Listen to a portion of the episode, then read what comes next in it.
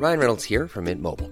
With the price of just about everything going up during inflation, we thought we'd bring our prices down. So to help us, we brought in a reverse auctioneer, which is apparently a thing. Mint Mobile unlimited premium wireless. Ready to get 30, 30, bit to get 30, bit to get 20, 20, 20, bit to get 20, 20, bit to get 15, 15, 15, 15 just 15 bucks a month. So, Give it a try at mintmobile.com slash switch. $45 upfront for three months plus taxes and fees. Promo for new customers for limited time. Unlimited more than 40 gigabytes per month. Slows. Full terms at mintmobile.com. Bonjour à tous et bienvenue à l'heure des pros ce matin. La SNCF, c'est tarif exorbitant, 160 euros ce matin pour un aller simple en deuxième classe Paris-Bordeaux. La SNCF, c'est retards incessants quand il fait chaud, quand il fait froid, quand une caténaire casse, quand un sanglier passe.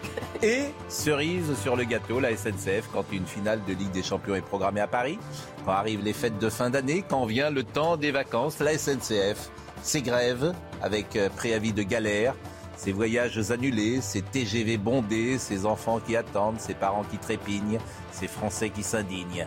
Les cheminots sont dans la rue, les vacanciers sont sur le quai. La SNCF, notre meilleur feuilleton, un jour sans fin qui revient à la belle saison comme un tortillard, avance en montagne, sans jamais voir l'horizon, sans jamais trouver une solution, sans jamais que le mot fin conclut une série que la télévision en noir et blanc a inaugurée avant que la couleur et le numérique poursuivent les aventures. La SNCF, symbole d'une France immobile, figée, congelée. France, terminus. Tout le monde descend. Audrey Berthaud.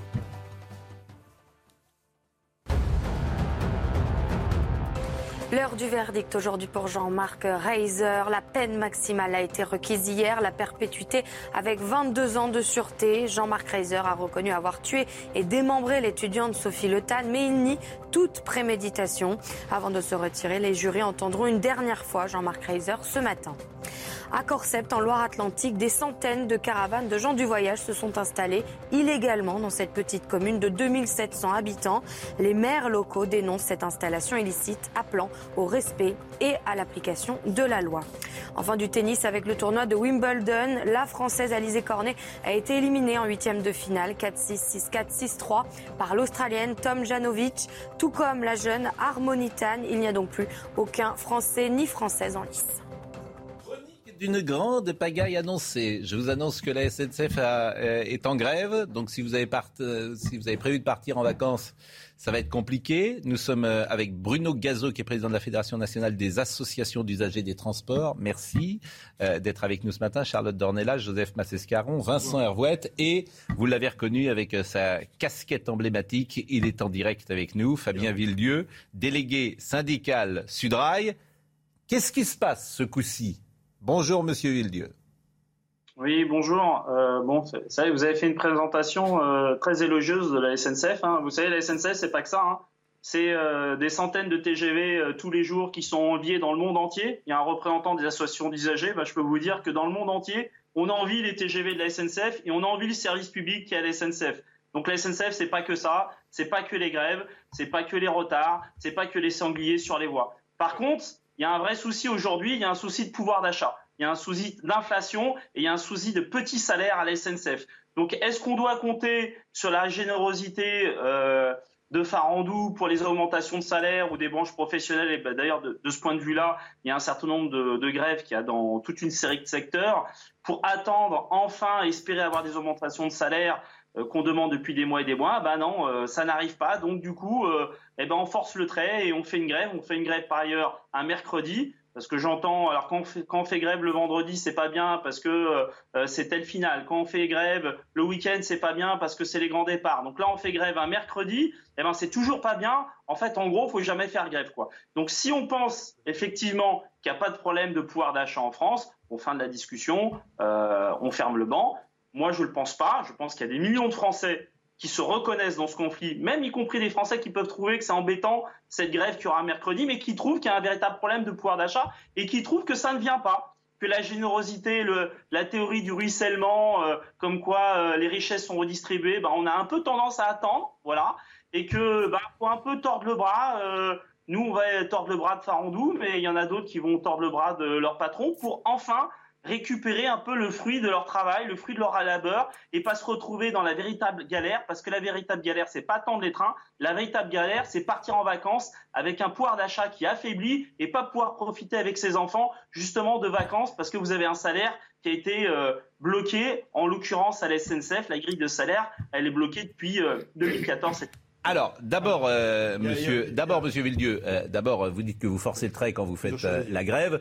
Et vous avez raison, moi aussi, euh, j'ai un peu forcé le trait. La SNCF, bah ce n'est pas que ça. Il y a des choses que vous avez oubliées. Non mais c'est-à-dire si Monsieur la SNCF, était, si ce n'est pas que ça. Était usager de la, SNCF, s'il était usager, par exemple, vous auriez pu parler également du site, du site de la SNCF. Oui, mais il n'est pas responsable de tout. Non, mais je suis d'accord. Mais Monsieur De Villedieu, il n'est pas responsable de l'aménagement du territoire qui est fait n'importe comment depuis des années. les gens qui nous écoutent, la première chose, leur première confrontation avec les SNCF, c'est un site. C'est le site le plus dément et le plus baroque de France, avec le logiciel qui bug tout le temps. C'est-à-dire combien de fois vous prenez le train et les places ne sont plus, euh, ne sont plus accordées aux billets. Non mais c'est en permanence. Mm. C'est un site dément. Donc pour la France aussi, Start, Startup Nation, c'est quand même quelque chose. Mm. Ça vous le savez sur la question du site. Mm. C'est dément. Bon, voilà. En tout cas, il n'est pas responsable du tout. Il n'est pas, pas, responsable de l'investissement qui a peut-être pas été fait. Il n'est pas responsable, Monsieur Villedieu, de cette solution. En fait, c'est un jour sans fin la SNCF. Moi, j'ai l'impression que euh, on n'arrive pas à se mettre d'accord sur les investissements, sur une grille de salaire. Euh, sur euh, ce qu'il faut faire depuis tant d'années. Je, suis d'accord, Monsieur Villedieu n'est pas responsable. Bon. Et moi-même, je ne suis pas responsable également de son pouvoir d'achat. Mais, mais, là où il a raison, ce n'est pas que ce que j'ai dit. Mais non, non, vous, non, mais bon. Bah, ben... Sur Orange. Oui. oui. Aussi. Oui, non, c'est un détail. C'est un détail. Non, c'est pas un détail. Et la réquisition les plus sévères qu'on ait jamais entendue contre une firme. Mais, mais, j'entends bien, mais là. de, la part de, la, de la part de la justice. Hein. Oui, mais attention, là, je pense que M. Villedieu, euh, il sera d'accord avec vous là-dessus. Ah Et c'est la direction. Qui, ou les investissements qui n'ont pas été faits depuis tant d'années, ou la sécurité qui n'est pas mise au cœur euh, du système. Mais on a écouté M. Villedieu, moi, je me mets du côté des usagers, euh, Fabien Villedieu. Des gens qui vont partir en vacances, c'est insupportable parce qu'ils vont être. Euh, alors, euh, il y, a trois trains sur cinq qui devraient circuler TGV Est. Nord-Atlantique, on dit 3 sur 4. Sud-Est, on dit quand même 4 sur 5. 2 sur 5 pour les TR. Les Ouigo, c'est 2 sur 3. Ah les... Comment? Non, mais c'est tellement. on est au-delà de. Alors. Nous sommes avec Bruno Gazo, qui est le président de la Fédération nationale des associations usagers des transports. D'abord, est-ce que vous comprenez euh, ce que dit M. Villedieu Est-ce que vous comprenez sa grève, si j'ose dire? Bien sûr, moi je ne suis pas toujours d'accord avec lui, mais euh, je vais panier qu'il y a un problème de pouvoir d'achat, je vais panier qu'il y a de l'inflation, je vais panier que ça se pose dans toutes les branches, et ça se pose à la SNCF comme ailleurs. De même que je vais panier qu'il y a des problèmes à la SNCF. Quand vous faites la présentation que vous, que vous faites, ce qui me gêne, c'est que vous m'obligez à défendre la SNCF alors que je suis là pour défendre les usagers. Oui, mais... Euh, il y a un peu de provocation, chacun le sait dans ce que j'ai écrit. Il faut voir que la SNCF a, contrairement à ce qu'on mm. pourrait penser, hein, c'est un secteur en croissance. Avant le Covid, la SNCF avait une fréquentation en croissance en hausse de 4 à 5 dans tous les secteurs. Mm. Euh, ça reprend depuis la fin du Covid. Voilà. Et vous connaissez beaucoup d'entreprises qui sont obligées de limiter leurs ventes parce mm. qu'ils n'ont pas les moyens. Je suis d'accord avec vous, mais moi je me mets du côté de l'usager. J'ai regardé ce matin 160 euros pour aller à Bordeaux en seconde classe. Bah, y a une enfin, solution, vous vous rendez compte 160 euros. Ça s'appelle la concurrence. C'est la dire, bon, ça s'appelle la concurrence. Oui, elle existe Pardon. Donc je trouve que les prix, mais je trouve que les prix sont exorbitants. exorbitants. Fabien Villedieu, vous réclamez combien d'os de salaire Parce que c'est le motif de la grève. Combien vous réclamez? Et si vous n'êtes pas euh, entendu, est-ce que vous allez faire grève tout l'été? Nous, on réclame une augmentation de salaire de 300 euros uniforme. On n'est pas sur des augmentations de pourcentage parce que les augmentations de pourcentage favorisent les gros salaires et qu'aujourd'hui, il y a un problème. Entendez ce que je, dis. Aujourd'hui, il y a un problème d'attractivité à la SNCF. On est en sous-effectif chronique dans tous les métiers techniques, au matériel, à l'infrastructure, euh, chez les roulants, euh, au commercial. On est en sous-effectif. Résultat, tous les jours, en dehors des grèves, en dehors des grèves, moi je vous parle pas des grèves, voilà, tous les jours on supprime des trains. Tous les jours on supprime des trains parce qu'on n'est pas assez attractif. C'est un truc de dingue. C'est-à-dire que la SNCF, cette grande entreprise, voilà, soi-disant euh, qui rassemblait tous les privilèges de la terre, on n'arrive plus à suffisamment recruter. C'est-à-dire que dans un pays qui, où il y a un chômage quand même qui est important, la SNCF aujourd'hui euh, met des petites annonces et n'arrive pas à recruter du personnel. C'est ça que vous dites non, elle n'arrive pas à recruter parce que les salaires d'entrée dans les, euh, je vous parle des, métiers de production, hein, les salaires d'entrée sont pas très élevés. Et par ailleurs, nous un problème, c'est que vu qu'on est payé à la prime, Quand vous avez un problème, tout à l'heure, j'étais avec un collègue qui est, tombé malade, il s'est cassé la jambe, il est tombé malade. Il a eu cinq mois d'arrêt. Bon, et eh ben ce collègue, il se retrouve à 1300 euros net. Voilà, parce que les salaires de la grille, ils sont très faibles. Effectivement, son salaire, euh, c'est les aimants variables de solde, c'est les primes en fait. Mais sauf que les primes, quand vous êtes malade, dès que vous avez un accident de la vie, vous vous retrouvez soit en dessous du SMIC et du coup la SNCF est obligée de compenser parce que c'est illégal, ou soit à peine au-dessus du SMIC pour des métiers qui sont des métiers techniques, des métiers de, professionnels. Voilà, un, collègue qui bosse, euh, un caténériste qui bosse sur les caténaires, ça se trouve pas sous le sabot d'un cheval c'est une profession, c'est technicité, c'est quelqu'un qui travaille à 6 mètres de hauteur, euh, il y a 1500, 1500 euh, volts euh, dans la caténaire, donc c'est des métiers qui sont très dangereux, c'est des métiers qu'on a besoin de rémunérer. Et aujourd'hui, parce que la grille d'entrée de la SNCF qui a été bloquée pendant 8 ans n'est pas assez attractive, on n'arrive pas à embaucher, donc il y a des problèmes au réseau, pour l'entretien du réseau, on a des problèmes pour l'entretien du matériel, ce qui fait qu'il y a des TGV qui ne partent pas parce qu'on n'a pas assez d'agents du matériel pour les entretenir. On a, des on a des problèmes partout et je vous parle même pas des agents commerciaux où aujourd'hui c'est devenu la norme de fermer les guichets faute d'effectifs. Voilà, aujourd'hui, le, ce qui serait bien, c'est moi, euh, moi, je vois ça de l'extérieur, bien sûr. Euh, à chaque fois que je vous entends, euh, on va me le reprocher encore, on va me dire, mais je, vous êtes plutôt convaincant à chaque fois que je vous entends. Je ne peux pas vous dire autre chose, mais je m'étonne que tous ces sujets ne soient pas mis une fois pour toutes sur la table. Est-ce que ce que dit M. Villedieu est juste ah, mais c'est la SNCF est contrainte sur tous les côtés. Elle n'a pas les moyens de faire. Ce mais ça gagne de l'argent ou pas la SNCF elle, en gagne sur certains secteurs et elle en, elle en perd sur d'autres, si j'ose dire. mais on pourrait imaginer que c'est un monopole naturel et que l'État, comme pour l'hôpital, peut investir et accepter de perdre de l'argent. D'accord, mais il y a un actionnaire, c'est l'État. Et pendant la crise, par exemple, du Covid, l'État a recapitalisé la filière euh, automobile avec Renault. Elle a recapitalisé la filière aéronautique. Elle n'a pas recapitalisé la filière ferroviaire. Et aujourd'hui, la SNCF est en manque de matériel, est en manque de Donc vous êtes plutôt d'accord avec M. Villedieu? Bah, Là-dessus, la SNCF n'a pas les moyens, je suis d'accord. c'est ça qui est quand même extraordinaire, c'est qu'à tout le monde est plutôt d'accord. Ça fait 30 ans que ça dure. Mais ça fait 30 ans, mais alors qu'est-ce qu'il faut faire? Bah, Aujourd'hui, vous avez la crise climatique. Donc, le, ferroviaire va être essentiel dans la réponse à la crise climatique. Le prix de l'essence ne va pas baisser dans la durée. Il mm. faudra donc qu'il y ait plus de trains, mieux cadencés. Tous les pays étrangers passent à un cadencement. Je vois dans, en Allemagne, ils vont passer à, l'heure. Toutes les lignes seront cadencées à l'heure. C'est pas le cas en France. Donc, si on ne fait pas ça, les, gens continueront à prendre leur voiture, même si c'est plus cher, parce que ça répond pas à leurs besoins. Donc, il faut accroître. C'est pas forcément moins cher. je dirais même pas ça. mais Monsieur mais, moi, ce qui me, si vous êtes sur les, ce qui me frappe, ce qui me frappe, comme toujours, sur tous les sujets qu'on aborde le matin, euh, Monsieur Gazo, c'est que rien ne marche dans ce pays. Mais je peux pas. Ah, alors, rien ne marche parfaitement dans ce pays. On va le dire comme ça. Rien ne marche parfaitement dans ce pays, avec des problèmes. Parce que ce que dit M. Villedieu, je l'entends exactement mot pour mot sur l'hôpital. Je l'entends mot pour mot sur la police. Je l'entends mot pour mot sur la justice. Donc, donc en fait, j'en ai ras-le-bol, quoi. Quels sont les gens qui dirigent ce pays pour arriver Il y a près de 120 branches professionnelles qui sont touché par la, ce que vient de dire M. Villedieu. Mais il y a un moment, il faut mettre les choses à plat, et puis tu fais, alors le fameux mot, le Grenelle de la SNCF, et puis tu pars pour 10 ans, tu fais un accord global, et puis t'arrêtes de, tu trouves des solutions quand même. Quand il me semble c'est pas très compliqué. Puis tu fais la même chose pour l'hôpital, et puis tu fais la même chose pour la justice. Ça s'appelle diriger un pays. Je suis, sûr que, je suis sûr que Clément, je suis sûr que Clément Beaune va y arriver. je suis sûr que Clément Beaune va y arriver. je suis optimiste. Mais, on a deux interlocuteurs. On a deux, interlocuteurs qui a priori ne sont pas du même bord, qui disent la même chose. Monsieur Gazo et Monsieur. non, mais, non, mais ce qui m'étonne, acteurs sont d'accord pour dire qu'elle est sous, elle est sous-capitalisée. bon, bah, euh, oui, mais de façon. Oui, mais quand même, le, moment choisi, pardon, le moment investir 80 milliards sur son réseau. Le moment choisi, quand même, on peut dire un mot du moment choisi. Non, terminez, ça m'intéresse. Terminez. Le réseau est vieux en France, le réseau. Hormis le réseau TGV, tout le réseau ferroviaire. Mais où passe l'argent Mais où passe l'argent dans les TGV. Dans les TGV. Dans les TGV, dans le Paris-Bordeaux, par exemple. Tout est vieux. L'hôpital, c'est vieux. La SNCF, c'est vieux. Où passe l'argent ah ben Il est redistribué uniquement. C'est ça qui est fou, quoi. Ce sont les erreurs stratégiques. Que, comme monsieur Vincent, monsieur il y a combien de centaines de personnes qui travaillent au service de la communication de la SNCF Monsieur Villedieu disait tout à l'heure que notre... Il y a combien de gens qui travaillent dans les ARS et aussi peu au chevet des malades De la même manière, à la SNCF, vous avez des centaines de types qui travaillent à la com on du président. de la com et on met des techniciens. Euh, Monsieur Villedieu disait, on nous envie notre réseau TGV dans le monde entier. C'est vrai ou pas, vrai.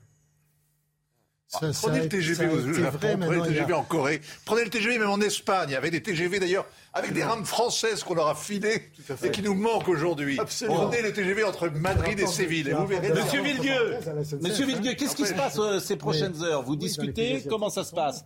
Il y a discussion avec. Euh, mais je, moi, je rêverais d'une table ronde. Je rêverais en fait 15 jours sur ce plateau. Monsieur Hervouette, on fait de la télé ensemble, donc vos communications personnelles, vous les gardez pour après, s'il vous plaît.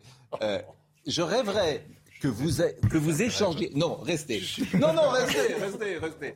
Euh, je rêverais de vous voir avec euh, Monsieur Farandou. Je vous assure, je rêverais de, vous voir sur le plateau avec Monsieur Farandou. Parce que ce que vous nous dites me paraît de bon sens, en fait. Alors, il y a peut-être des choses qui nous manquent, hein, on n'a peut-être pas tous les éléments. Et je voudrais comprendre, et je n'arrive pas à comprendre euh, euh, comment on n'arrive pas au moins à une solution, une négociation.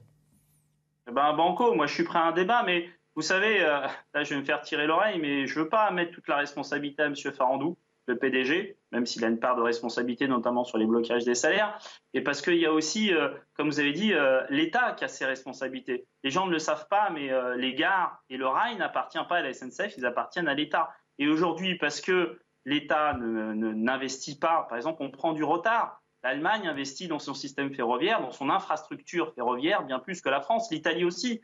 Et aujourd'hui, la France, qui était une nation du, chemin de fer, va prendre du retard. Et la SNCF, le groupe SNCF, fait des bénéfices. Elle fait beaucoup de bénéfices. Sauf que que fait l'État? Elle, fait une ponction de ces bénéfices. À peu près 60% des bénéfices de SNCF Voyageurs, c'est une espèce d'impôt sur les bénéfices, sont utilisés par l'État. Pourquoi? Pour réinvestir dans le réseau, ce qui permet à l'État de mettre moins d'argent dans le réseau.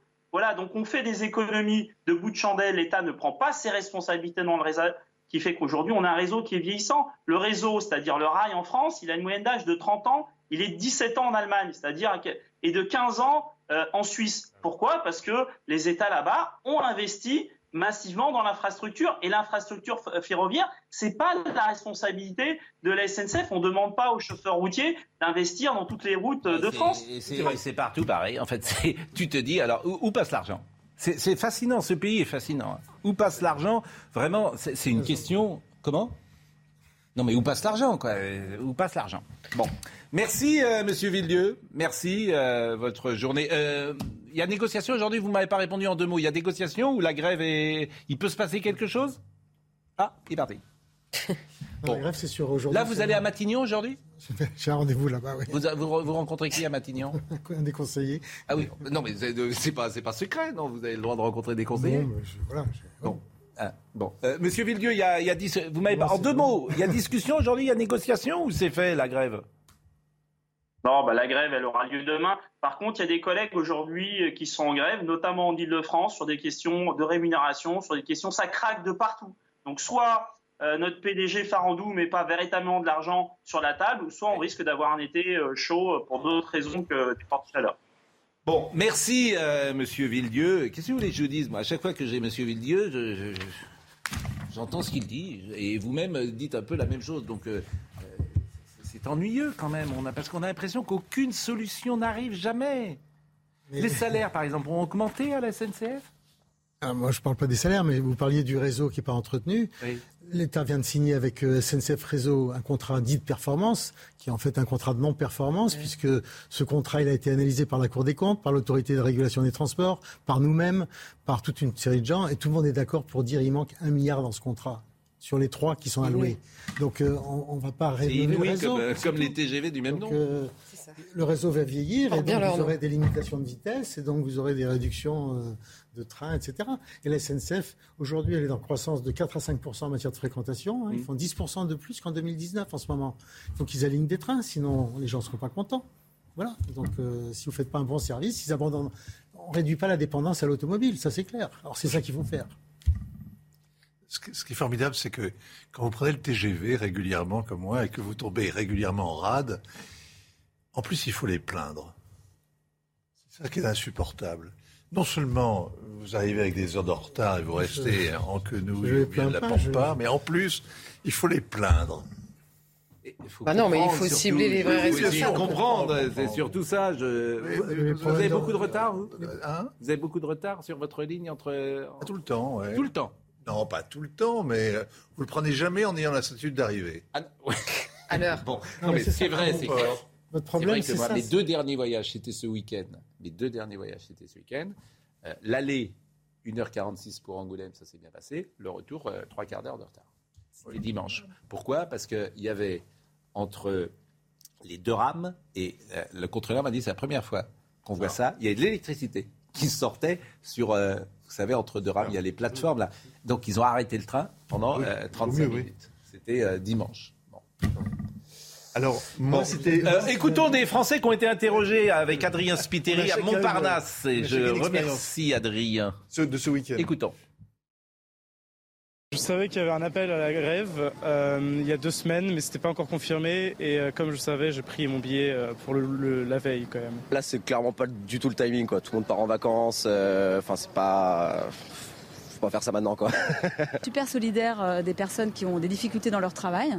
Parce qu'en en fait, il y a des personnes qui ont des difficultés dans leur travail, c'est la SNCF, mais d'autres, c'est d'autres personnes qui ont d'autres difficultés dans leur travail.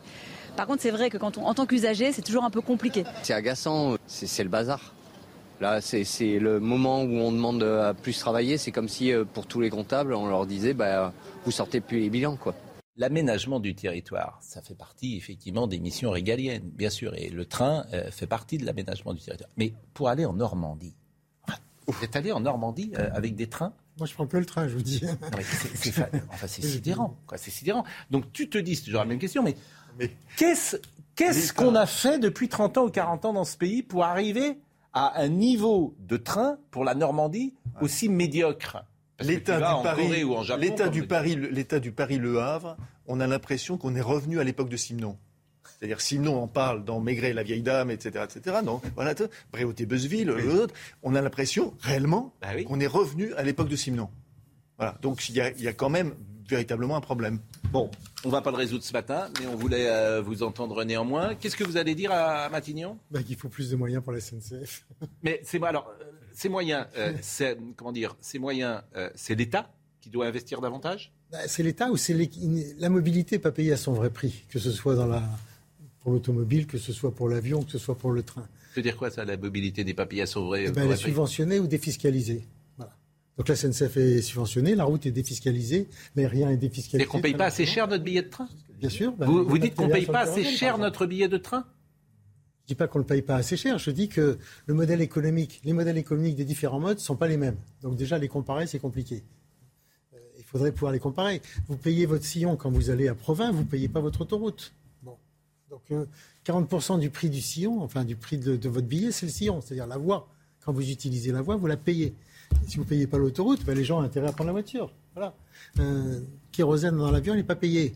Le train, il paye son, sa TVA sur le kérosène. Voilà, je suis désolé. Bon, en tout cas, on, ça va être euh, Donc, il y a chaud. Un de modèle pour, euh, économique. ça va être chaud pour les Français ce week-end et on voulait évidemment commencer euh, par ce sujet. On va marquer une première pause. Je vous remercie beaucoup, Monsieur Gazo, vraiment d'être venu parce que je vous ai réveillé quasiment des potrons minets. Dérangé, oui, réveillé, non. Non, voilà, et vous avez pu euh, venir euh, très rapidement euh, en mobilité. C'est les gens qui se lèvent tôt.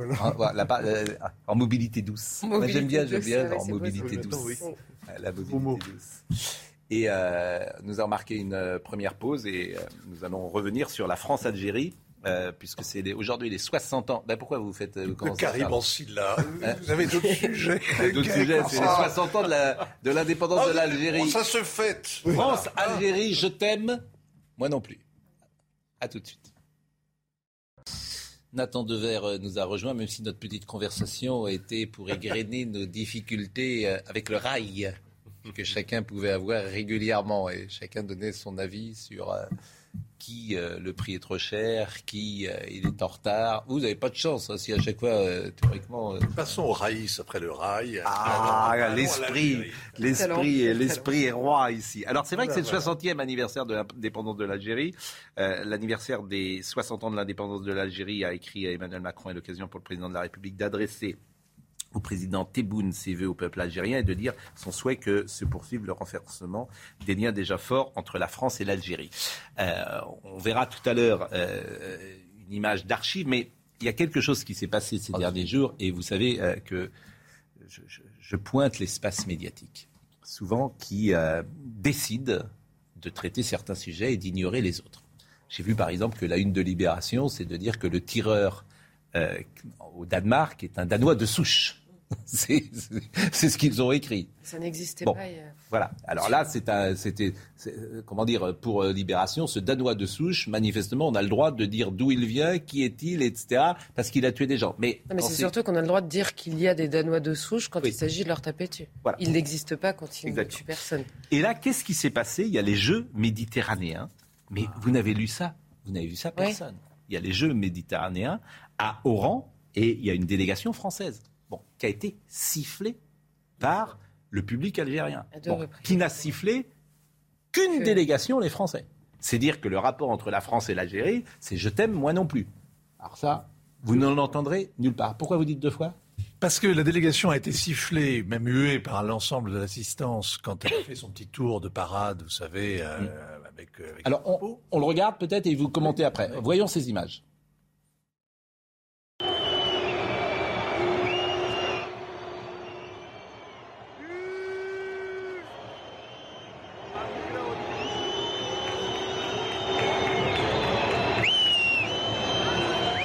C'est la télévision algérienne qui filme, sans doute. Ça, c'est peut-être un peu brumeux comme image. Non, mais bon, l'accueil n'est pas très chaleureux, mais elle a été filmée, elle a été sifflée.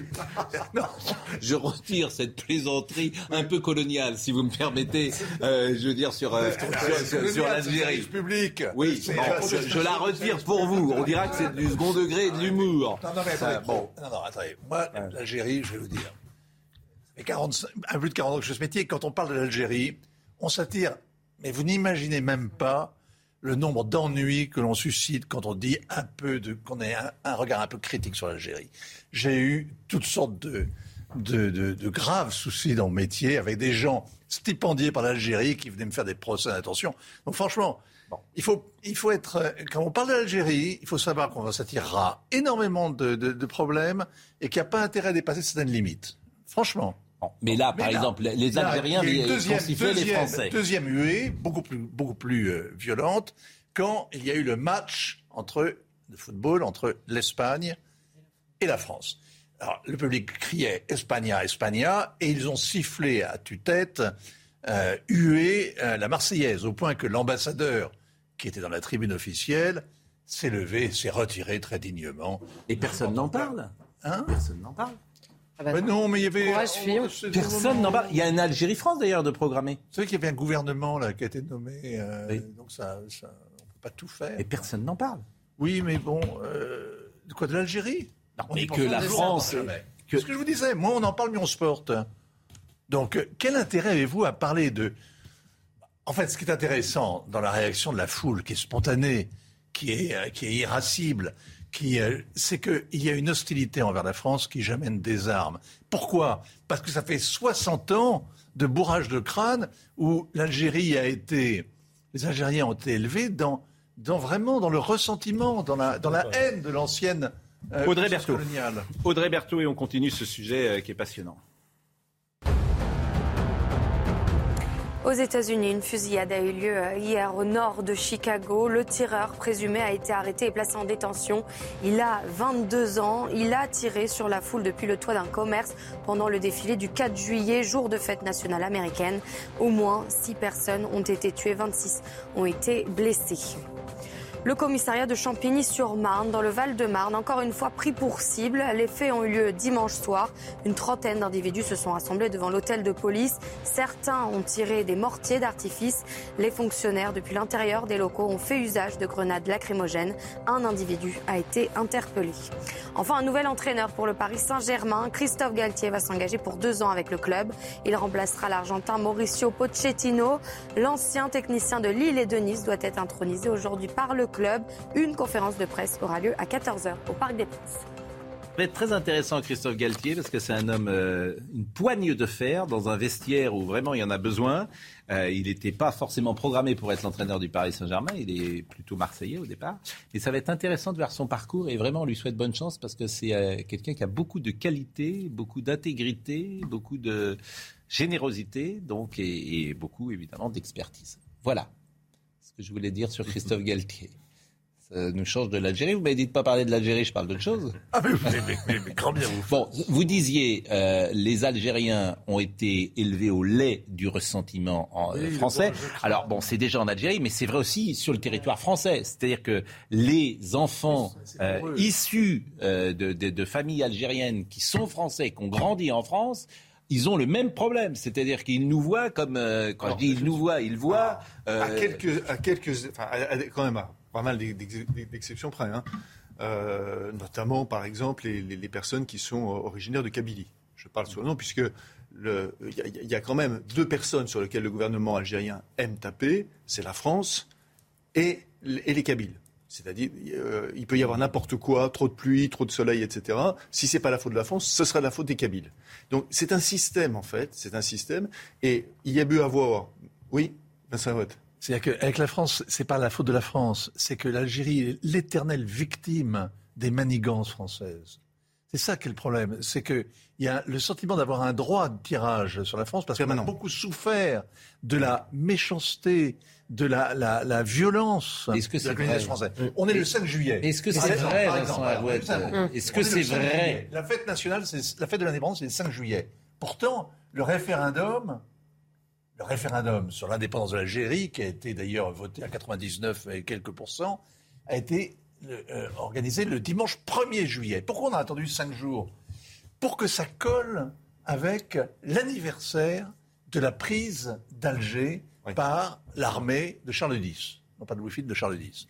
Pourquoi? Ben Comme ça, l'histoire était bouclée. C'est que vous aviez Non, un siècle que c'est de vrai colonisation qui Est-ce qu'on peut convenir que la France, même, euh, je veux dire, est-ce qu'on peut euh, convenir que la colonisation est en général une erreur et C'est que un crime contre l'humanité d'après le président. Mais, ça non, ne mais pas je, vous parle- je échapper. vous pose euh, la question à vous. Est-ce Ah, que vous c'est avez, est-ce que vous avez, algérienne, elle est assez simple. Vous Oui. avez eu une guerre de conquête qui a été abominable, qui a été abominable, qui a été d'une d'une violence qu'on imagine mal. Hein, on est en 1830, bon, et, et 40, 50. Et vous avez eu une guerre d'indépendance, une guerre de libération, qui a été une guerre abominable aussi, parce que ça a été une guerre terroriste. Mais entre les deux- Ce que entre les personne deux, ne veut hein. voir en, En- face. entre les deux. Entre les deux, un Ah ben, entre les deux, vous avez eu un siècle, ce que je vous disais, vous avez eu un siècle de cohabitation, mais Non, vous n'étiez pas sur un pied d'égalité. Attendez, attendez, vous étiez dans la colonisation. Ça n'a pas été. Bah, la cohabitation. Nathan Dever, parlé. Déjà, je, je suis pas Nathan avec Dever. votre, avec votre regard parce que euh, là, euh, le, à Oran, par exemple, les populations civiles, on se souvient qu'elles avaient euh, réservé un accueil triomphal, à- à- par exemple, à Jacques Chirac. Et Oran a toujours été une ville cosmopolite. Et les populations civiles algériennes, et particulièrement dans cette région, ne, nourrissent pas un sentiment euh, essentiel, enfin, es- essentialiste de, de haine ou de colère vis-à-vis de la France. Vous avez raison de dire ça un 5 juillet. Exactement. Bien sûr. 60 ans, jour pour jour, 1962. après le massacre, massacre. de centaines d'Européens, femmes et enfants. Je vous Non, parle non, mais d'accord, mais dire qu'il n'y a pas de euh, haine, il n'y a pas d'hostilité à Oran, c'est quand même un peu raide. Les, si les voulez, événements le du 5 juillet 62, ils- on, Ouais. les, on les connaît, ils ont eu lieu le 5 Bah, nous, on juillet les connaît pas 62. trop. Non, on les parle de, bah, en tout cas, euh, là, on, on les connaît. Je vous parle de ce qui se passe aujourd'hui. Je vous dis que à chaque fois qu'il y a eu des officiels français, notamment Jacques Chirac, qui s'est rendu dans cette ville et à Alger, il, il a, il a reçu un accueil très Ouais, Mais moi, toujours, le paradoxe, mais le paradoxe, c'est que j'ai le sentiment que sur mais la France toujours, quand les dirigeants français le place, ressentiment est plus fort aujourd'hui qu'il ne l'était il y a 30 ans. Mais j'ai une image d'archive. Après, je donne la parole à Charlotte. J'ai une image d'archive à vous proposer. C'est les actualités françaises de l'époque qui euh, commentent ce 5 juillet 62. Quoi qu'il en soit, Alger, de son côté, votait. Dans la Casbah verte et blanche décorée comme pour une immense kermesse, on est allé très tôt aux urnes. On a voté massivement.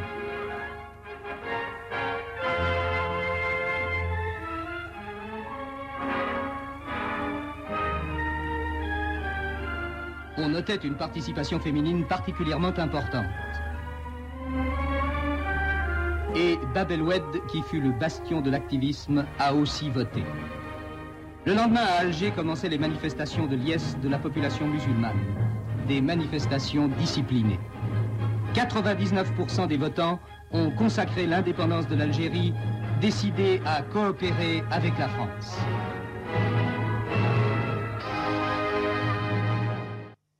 Formidable. Vous devriez mettre cette musique-là sur le plateau de temps en temps.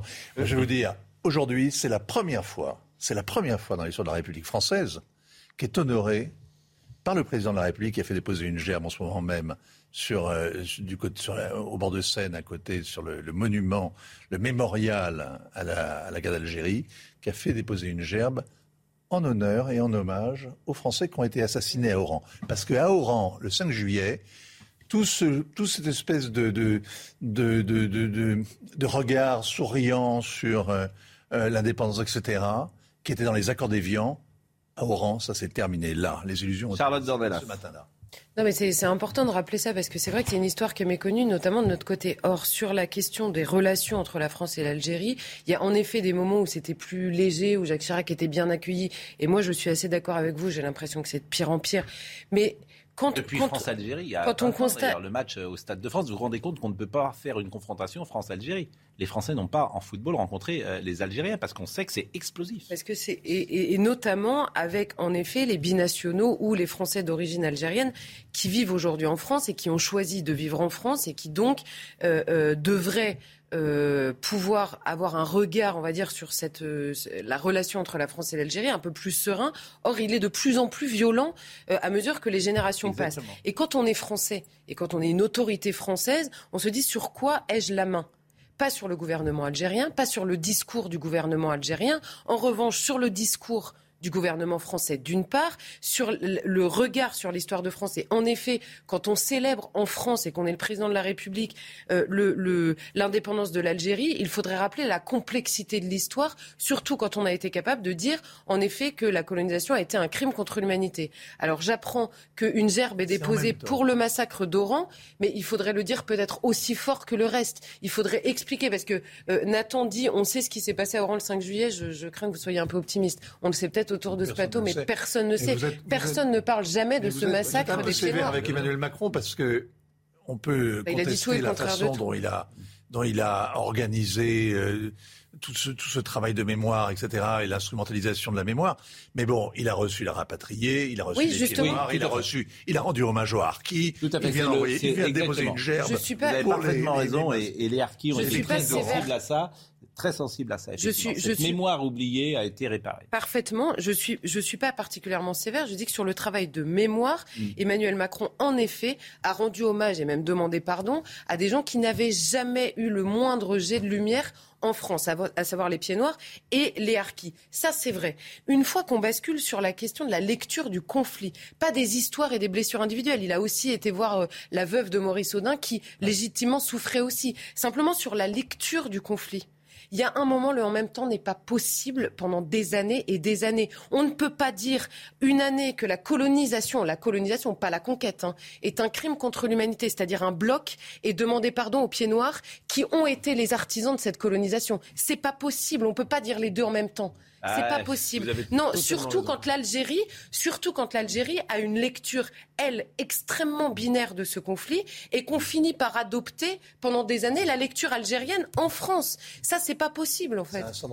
dernier mot sur euh, ce sujet, mais convenez que vous avez euh, modifié euh, l'évolution ou d'un peuple ou de tribus, vous appelez ça comme vous voulez, à partir de 1830, que vous avez changé ce qui était programmé et que ça laissait des conséquences. si je peux dire juste oui, bien sûr. C'est un peu plus compliqué que ça parce qu'à ce moment-là, il faudrait parler du fait que ah, juste après l'indépendance, je parle sous le contrôle de Vincent Hervouette, euh, d'une forme presque d'islamisation par la langue arabe de, des gouvernements algériens qui sont allés chercher des, personnes, des islamistes de Syrie, etc., etc., de Syrie, hein, c'est vrai ou c'est pas vrai, d'Arabie, pour islamiser, pour islamiser et pour mettre au pas pour mettre au pas le peuple algérien. Et ça aussi, nous en payons la conséquence.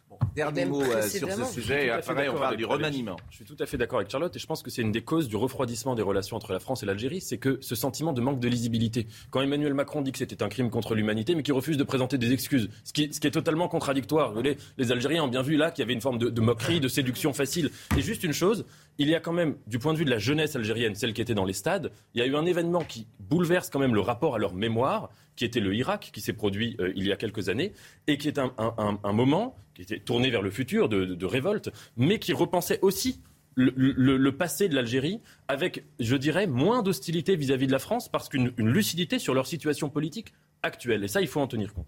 Voilà ce qu'on pouvait dire. France-Algérie.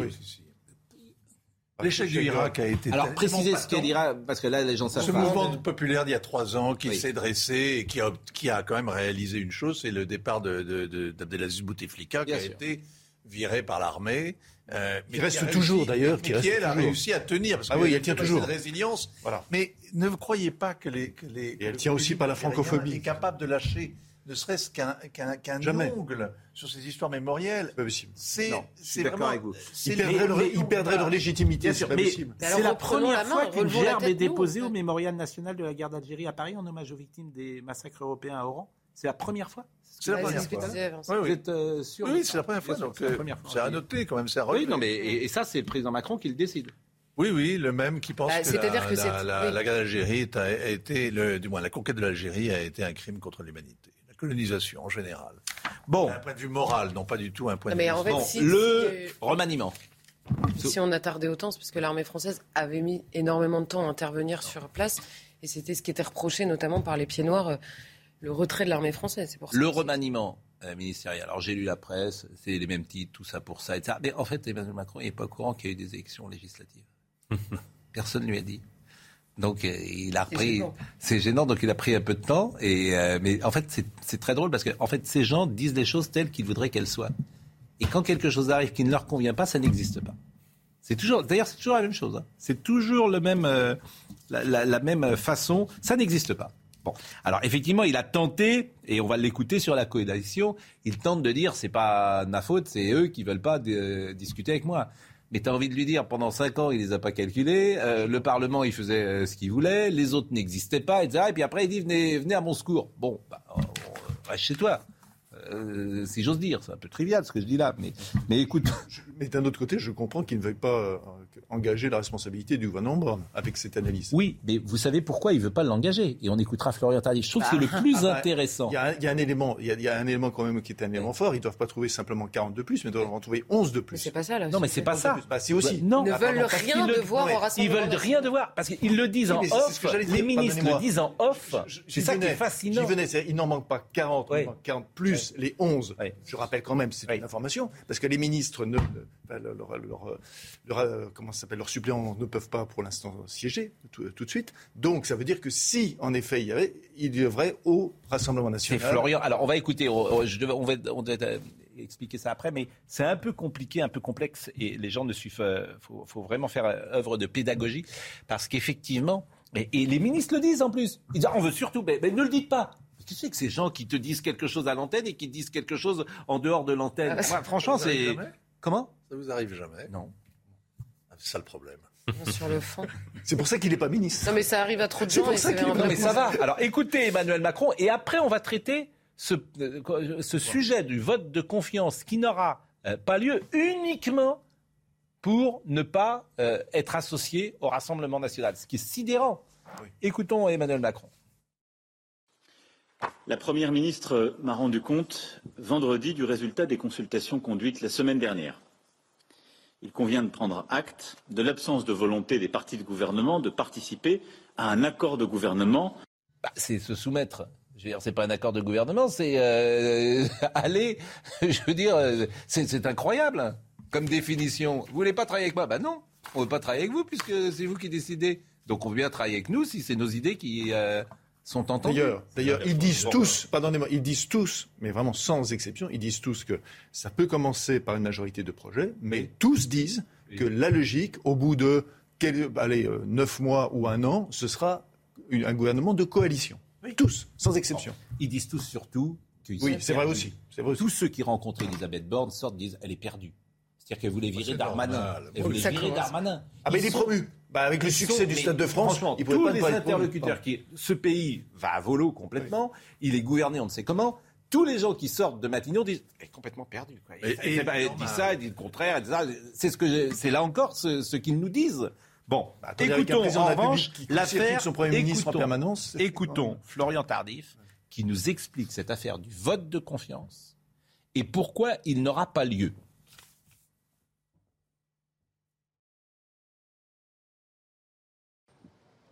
Oui, Pascal, nous savons pourquoi Elisabeth Borne a décidé de ne pas solliciter la confiance des parlementaires suite à son discours qu'elle tiendra euh, dans les deux assemblées ce mercredi. Tout au long du week-end, des députés issus des rangs euh, du Parti socialiste ainsi que des rangs euh, des républicains ont été contactés par l'entourage du président de la République pour savoir s'ils pouvaient ou non accorder leur confiance à la Première ministre suite à son discours. Plusieurs ont répondu qu'ils euh, pourraient, en fonction du discours que tiendra Elisabeth Borne, accorder euh, leur confiance à la Première ministre. Cela aurait donc pu euh, passer si et seulement si, m'explique-t-on dans l'entourage du président de la République, des députés du Rassemblement national avaient fait le choix de s'abstenir lors de ce vote de confiance. Cela aurait été impensable, m'explique-t-on au sein de l'entourage d'Emmanuel Macron, qu'Elisabeth Borne puisse obtenir la confiance des parlementaires grâce à une abstention des députés du Rassemblement national. C'est pour cela qu'Elisabeth Borne décide aujourd'hui de ne pas solliciter la confiance des parlementaires.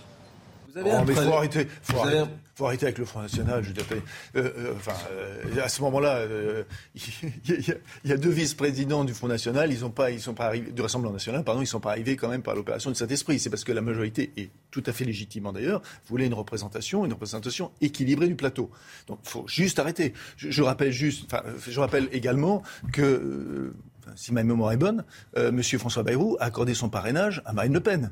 Bon, donc il euh, y, a, deux, choses l'une. Hein. Soit, euh, soit le, Rassemblement national est en dehors de, l'arc républicain, à ce moment-là, ben, ils ont qu'à le dissoudre. Hein. Soit, tout, ça, tout ça n'a pas de sens. On l'a dit 50 000 fois. En revanche, le remaniement, ce qu'il y a à retenir, Abad, qui est sorti, s'en est expliqué. Il a dit Je préfère être dehors pour répondre aux calomnies ignobles.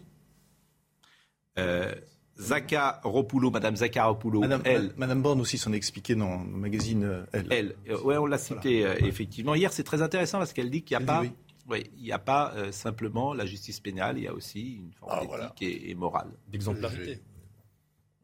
Oui, mais pourquoi pas? En fait, en fait, quand vous aurez fait les, non, non, mais été l'objet d'une campagne de diffamation montée par, exemple par les services algériens, vous aurez vis-à-vis de la mauvaise réputation un regard un peu plus distancié. mais bon, j'entends ce que vous moi, dites. Moi, j'aime bien Mme Borne. Je, moi, je, même, je suis complètement perdu parce qu'il y a Borne, il y a Beaune, il y a, Bro, il y a. Ah non, mais c'est. M'a fait remarquer une conscience maintenant, ce n'est pas un gouvernement, c'est une déclinaison latine. Boone, Borne, Beaune, Braun, Beaune. Bien sûr. Non, mais c'est un plan B. C'est un plan B. C'est un gouvernement plan B. Mais c'est vrai que vous avez Clément Beaune, vous avez Monsieur Braun, vous avez Laurence Boone et vous avez Elisabeth Borne. Oui, sans Donc oublier, Emmanuel Beaune, le cher oui. président. Oui. oui. Bon, bah, et qu'est-ce que vous voulez que je dise C'est un symbole C'est un gouvernement plan B. Bon, euh, Madame Zakaropoulou. C'est surtout un gouvernement plan B, pardon. Euh, oui, Madame Zakaropoulou, elle reste Ah oui. Hein? Bon, mais euh, voilà, c'est vrai que vous avez des ministres mis en examen qui restent, vous avez des gens qui ne sont pas mis en examen qui sortent. Mais chaque cas est différent. Monsieur Darmanin est plutôt promu après le Stade de France. Ah bah, succès, hein. C'est original. Ah oui, c'est la récompense au mérite. Non, c'est la récompense au mérite. Monsieur Véran avait failli être viré complètement. Il faisait, euh, paraît-il, il se roulait par terre pour euh, être euh, le ministre chargé des relations avec le Parlement. Il voulait le virer. Là, il est porte-parole ce qui est vraiment très cohérent. Ça, des ça, c'est simple. C'est parce que Monsieur les déclarations, les déclarations qu'il a faites le dimanche soir de l'élection ont été par les membres même de la majorité présidentielle jugées catastrophiques. C'est pour ça qu'il a été Monsieur Béchu, qui est paraît-il un excellent maire d'Angers, qui a de la ah, qualité, ancien sarkozyste. Une ville magnifique. Bon, c'est pas Nantes. Hein. Assez, euh, vraiment très bon maire. Euh, passé euh, chez Nicolas Sarkozy et chez Horizon. Il est ministre de l'écologie, il ne sait même pas de ce qu'est une centrale nucléaire. Non, il n'a jamais parlé d'écologie de sa vie. Jamais. Jamais. Alors là, c'est ce qu'a dit Sandrine Rousseau, mais c'est plutôt vrai. C'est qu'on te dit, hein. c'est pour ça que tout est incohérent en fait. on te dit, l'écologie c'est un sujet numéro un. Le type que tu choisis, il a jamais pris la parole sur l'écologie. Vous n'allez pas prendre comme exemple Sandrine Rousseau qui a dit, je, on je l'ai jamais vu dans les luttes. Hein. Moi, j'ai jamais vu Sandrine Rousseau à l'université. Mais bon, je vous dis pas ça. Je vous dis que tu pourrais imaginer que l'homme qui s'occupe d'écologie en France ait pris la parole sur ces thèmes de l'écologie. Si c'est si important que ça. Et même qu'il y connaisse quelque chose. Qu'il y connaisse quelque chose. Lui, je dis pas qu'il y connaît rien, je dis que personne n'a jamais parlé de ça. Donc tu te dis, c'est en fait, c'est des amateurs. Quoi. et vous avez d'autant plus raison que c'était une des promesses un peu initiales du macronisme en 2017 que de dire euh, maintenant au ministère, nous allons mettre des gens qui sont extrêmement compétents dans leur domaine et qui ne sont pas interchangeables. Parce que Alors, cette et- vision d'une politique et- interchangeable par haut fonctionnaire, c'est quand même très Et problématique. si Nathan était, était aussi, aussi, aussi chrétien que, que vous, Pascal Pro, il rappellerait également qu'un des points forts, entre guillemets, du programme présidentiel, du projet présidentiel d'Emmanuel Macron, c'était la transition énergétique. Mais je n'ai j'ai rien contre M. Béchu, il était excellent maire d'Angers, mais et peut-être sera-t-il un bon maire de l'écologie. J'observe qu'il n'a jamais pris la parole sur ce thème-là. Il voulait Yannick Jadot, paraît-il, mais Yannick Jadot, en fait, et, et globalement, c'est Il voulait Yannick Jadot, du coup il prend un mec qui est passé par chez soi. exactement, bah, oui, bien sûr. Mais, mais c'est comme il voulait Catherine Bobotra, il a pris Elisabeth Borne. hein. Oui, oui, non, mais ça, c'est déjà, C'est- c'était exceptionnel. c'est- pareil, c'est on tire à pile ou face. Bon, c'est très Non, mais il veut des coups, il fait de la com, il fait de la com, il fait de la com. Bon, bon euh, on va recevoir M. Collin. Est-ce que vous savez qui est M. Collin? Non. Eh ben, j'attends beaucoup euh, de son passage. Thibault Denis Collin, parce qu'il est vice-président de la Fédération mondiale d'acupuncture, ancien directeur des enseignements à Paris 13. Et là, je vous dis, je vais intéresser la France entière. C'est piquant. Il faut que vous changiez de métier, il faut que vous, vous alliez. Vous savez, moi, j'ai- au au le Jamel Comedy Club, il, re, il, re- il recrute- Il faut aller au théâtre des deux ânes, plutôt. Vous n'avez pas remanié votre gouvernement. Monsieur Collin, Vous n'êtes pas du tout. il m'assure qu'il qu'il arrive à bout de tous les Covid longs. Donc je peux dire qu'il y a plein de gens qui sont en train de nous écouter, qui ont des problèmes olfactifs. de la semaine dernière. oui. Voilà, qui ont des problèmes olfactifs, qui ont des problèmes de goût, qui ont des problèmes, etc. Avec, il est médecin, hein, mais acupuncteur. Et il vient à bout de tous les euh, Covid longs, m'a-t-il dit. Donc je lui ai dit, venez sur notre plateau. Vous partez là. Il consulte de quelle heure à quelle heure Et- Bah, là, là, là, c'est la pause. Ah, non, non. c'est- Bon. Euh, est-ce que vous revenez avant la fin de la semaine ou est-ce que je vous dis bonnes vacances? Mais, mais, mais, euh, peut-être à l'année prochaine, sait-on jamais. Donc bonnes vacances, mais on se verra peut-être, vous serez euh, dans, dans l'Ouest. Bon, Notamment, oui. vous, vous prenez, euh, vous prenez le chemin de fer pour, euh, pour partir. Vous prenez l'avion. La pause, Monsieur Collin, et on a plein d'autres sujets à, à traiter. À tout de suite.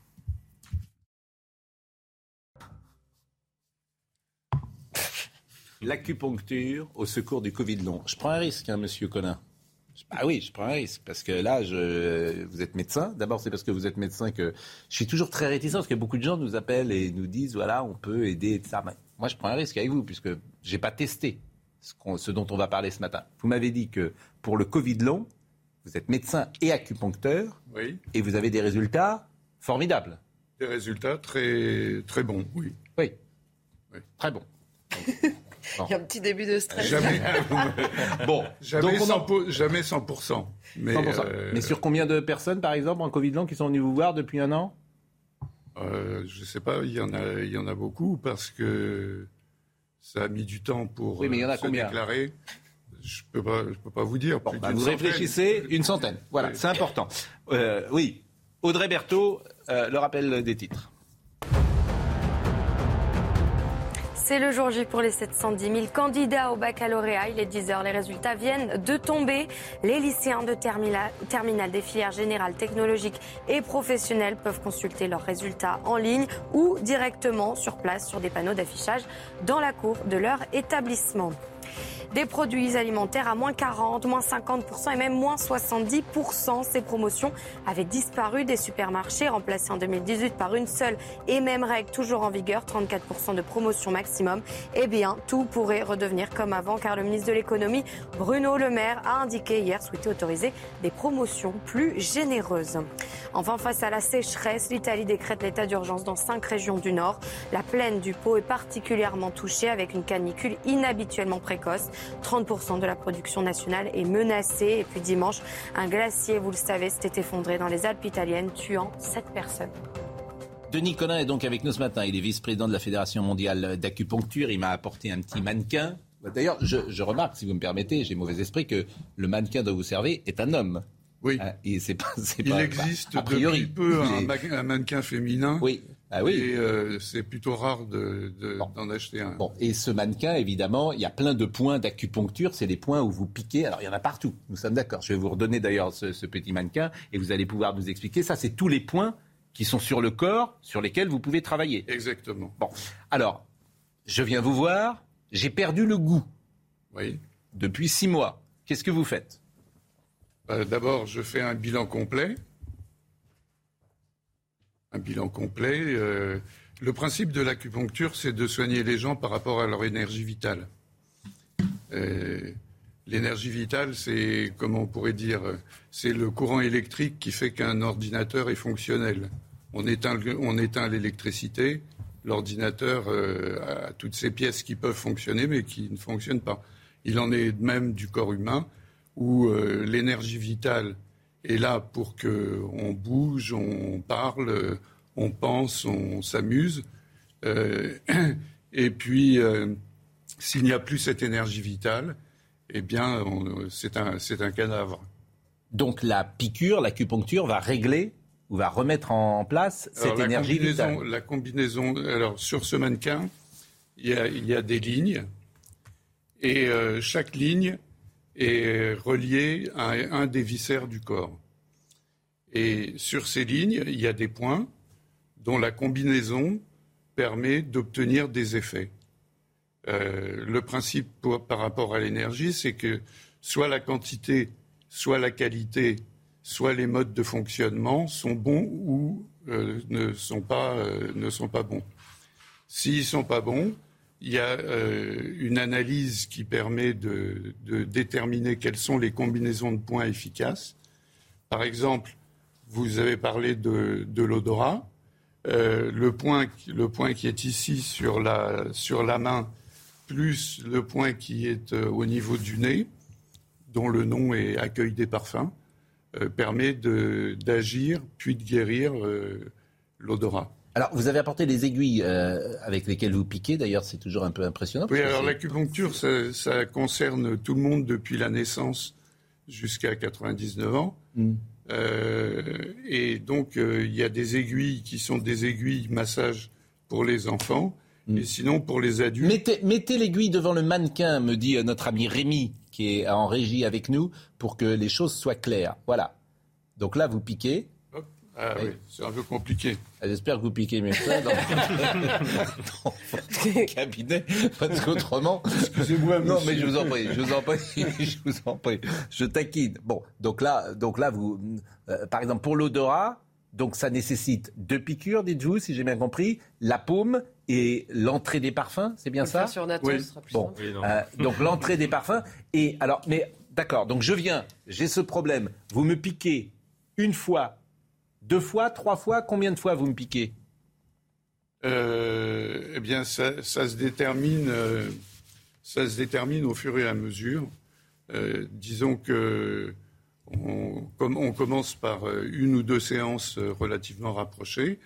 On juge des effets et ensuite on propose une, deux, trois, quatre séances supplémentaires pour donc en 5-6 séances, ça, vous réglez le problème. Alors ça, je pense qu'il y a des gens qui doivent vous écouter et qui doivent dire c'est absolument formidable. Bon, euh, vous avez une centaine à peu près de personnes depuis un an.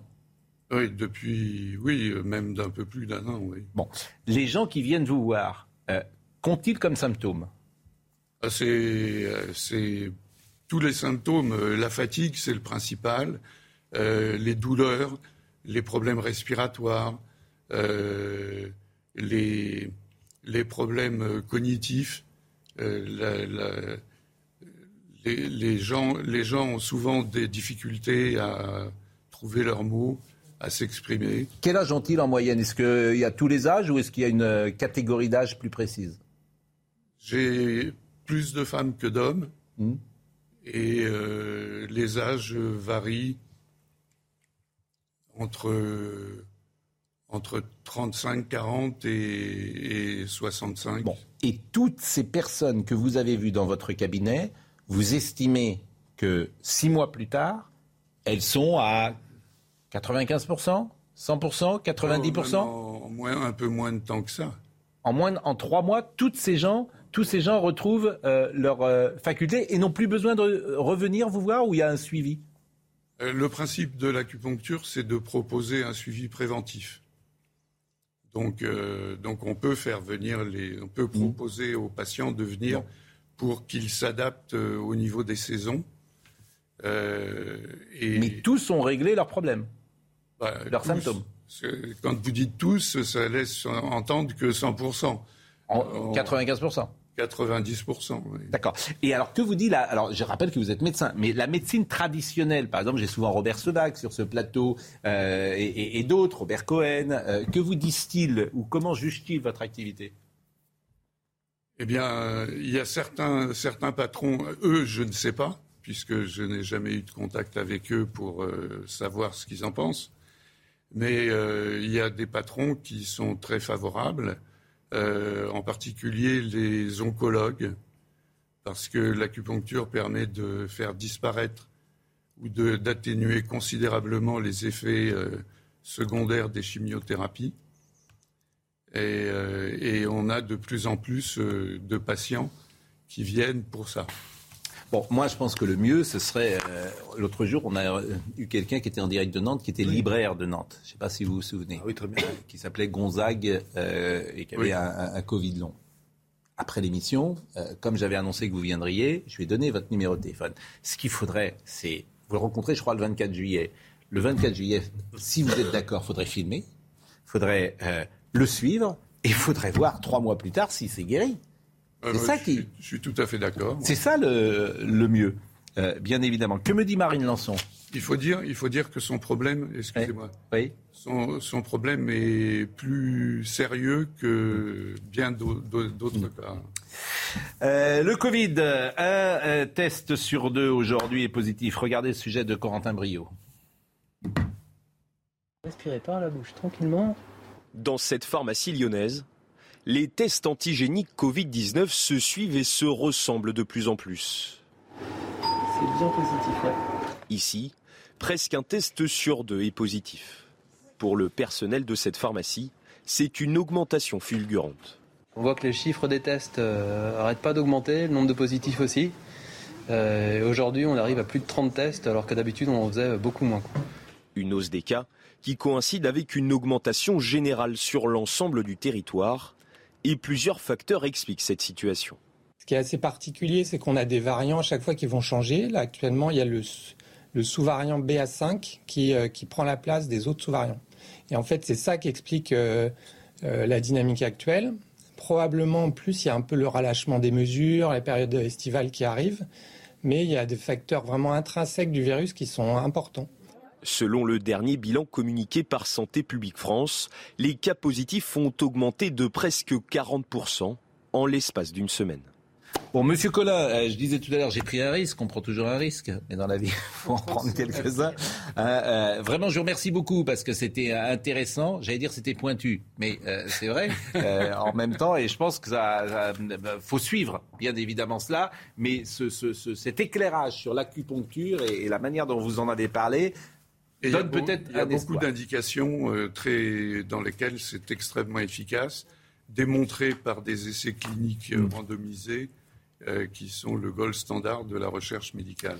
Eh bien vraiment, merci d'être passé par euh, notre euh, plateau. Autre sujet du jour qui nous a intéressé ce matin, c'est cette affaire de voiture électrique. Et on est avec Christian Gérondeau, qui est essayiste, qu'on reçoit régulièrement, qui est haut fonctionnaire, auteur de la voiture électrique et autres folies. bonjour Monsieur Gérondeau, vous êtes ingénieur technicien, vous intervenez régulièrement sur notre plateau. Il est peu de dire que vous êtes euh, à contre-courant de euh, ce qu'on dit euh, généralement sur les voitures électriques. J'ai appris d'ailleurs que on va les fabriquer en Moselle. À, dire, Stellantis a fait une grande usine pour fabriquer en France des voitures électriques. Mais alors vous, vous dites que vous alertez sur les nombreuses défaillances techniques et environnementales, surtout de la voiture euh, électrique. Vous dites qu'il faudrait construire le long des grandes autoroutes une centrale nucléaire et plus de 5000 bornes de recharge tous les 100 km, par exemple, que c'est absolument impossible. En fait, quand on lit votre livre, c'est toujours pareil. On se dit, mais on est c'est en 2030, 35, je crois que euh, la voiture thermique doit, doit arrêter. Bon, vous vous dites non seulement c'est pas possible, mais c'est une euh, hérésie d'arrêter la voiture thermique. Pourquoi? Ben, écoutez, pour une raison très simple, la voiture électrique, quand il s'agit de faire des déplacements quotidiens, bon, ben, c'est très bien, elle peut faire. Mais il ne faut pas oublier que la plupart des Français, 90%, font une ou deux fois par an, ou peut-être plus, des déplacements de longue distance et se retrouvent à ce moment-là sur des autoroutes. Et sur les autoroutes, quand ces autoroutes, les jours de grand départ sont pleines, on ne peut pas recharger les voitures électriques en nombre suffisant. Et effectivement, par exemple, sur l'autoroute de la vallée du Rhône, on s'aperçoit que tous les 100 km, il faudrait 5000 bornes de recharge, parce qu'il faut savoir qu'une recharge de voiture électrique, c'est très long. C'est au moins une demi-heure pour charger à 80%. Donc il faudrait 5000 bornes de recharge tous les 100 km et pour alimenter ces bornes de recharge, une centrale nucléaire. Alors, tout ça a l'air un peu surréaliste, mais il y a quelqu'un d'autre qui le dit comme moi. Et cette autre personne, c'est monsieur Elon Musk. Elon Musk est quand même le promoteur mondial de la voiture électrique avec sa marque Tesla. Et qu'est-ce qu'il a dit en novembre dernier à l'occasion des grandes migrations de Thanksgiving en Californie? Il a dit aux possesseurs de voitures électriques à peu près clairement ne la prenez pas, je ne peux pas assurer vos recharges.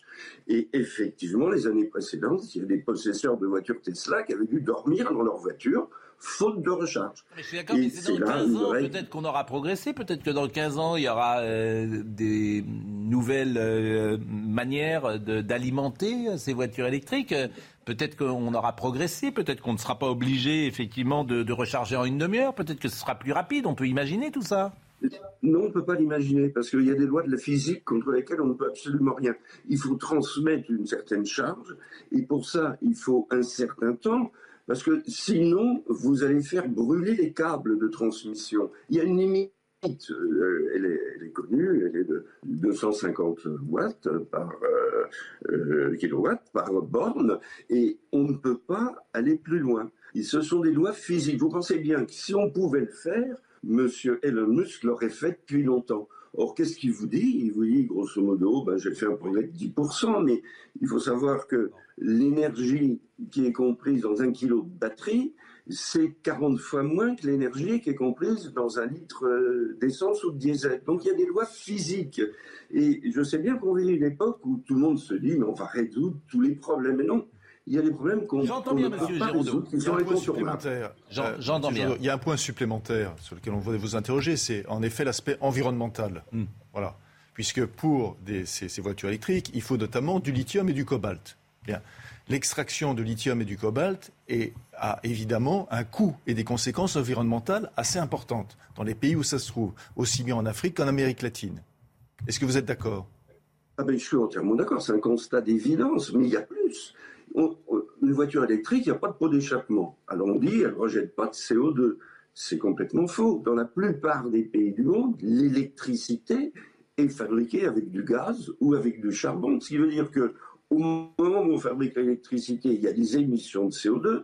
Et tenez-vous bien, quand on compare une voiture diesel et une voiture électrique, on s'aperçoit qu'au long de leur vie, parce qu'il faut aussi tenir compte euh, de l'extraction du lithium, il faut tenir compte de la fabrication des batteries, une voiture électrique émet à peu près autant de CO2 qu'une voiture diesel. C'est-à-dire que ça ne sert rigoureusement à rien du point de vue, de ce point de vue de l'environnement. Vous avez tout à fait raison de souligner cet aspect des choses. Toute petite question, est-ce que, est que la voiture à hydrogène, peut-être, c'est un, c'est un avenir ou pas? Oh là, c'est pire. Euh, c'est pire parce que l'hydrogène, euh, ça existe euh, déjà on l'extrait actuellement du gaz naturel assez facilement et pour pas très cher. Mais si on veut fabriquer de l'hydrogène, ce que demandent les écologistes, à partir par exemple des éoliennes, alors c'est très compliqué. Il faut d'abord fabriquer l'hydrogène, le stocker, et puis le distribuer sur le territoire. Or, l'hydrogène, c'est un gaz. Pour le distribuer, il faut soit le comprimer à 700 fois la pression atmosphérique, 700 bars, soit le liquéfier à moins 250 degrés en réalité, c'est absolument impossible, je dirais, d'implanter des stations de distribution d'hydrogène sur l'ensemble du territoire. On peut faire quelques stations de démonstration. Il y en a 8 actuellement en Ile-de-France, mais on n'ira pas beaucoup plus loin. Monsieur Gérondeau, donc j'ai compris, les voitures électriques, pour vous, c'est dans la ville et ça sort pas de la ville et ça va pas sur l'autoroute. Bon, euh, mais c'est Exactement, vrai, la plupart des gens n'ont qu'une voiture, ils ne vont pas acheter une voiture électrique qui les empêchera de partir en vacances. J'ai compris. C'est assez simple et Monsieur Gérondeau, j'ai compris. Oui, j'ai compris, j'ai compris.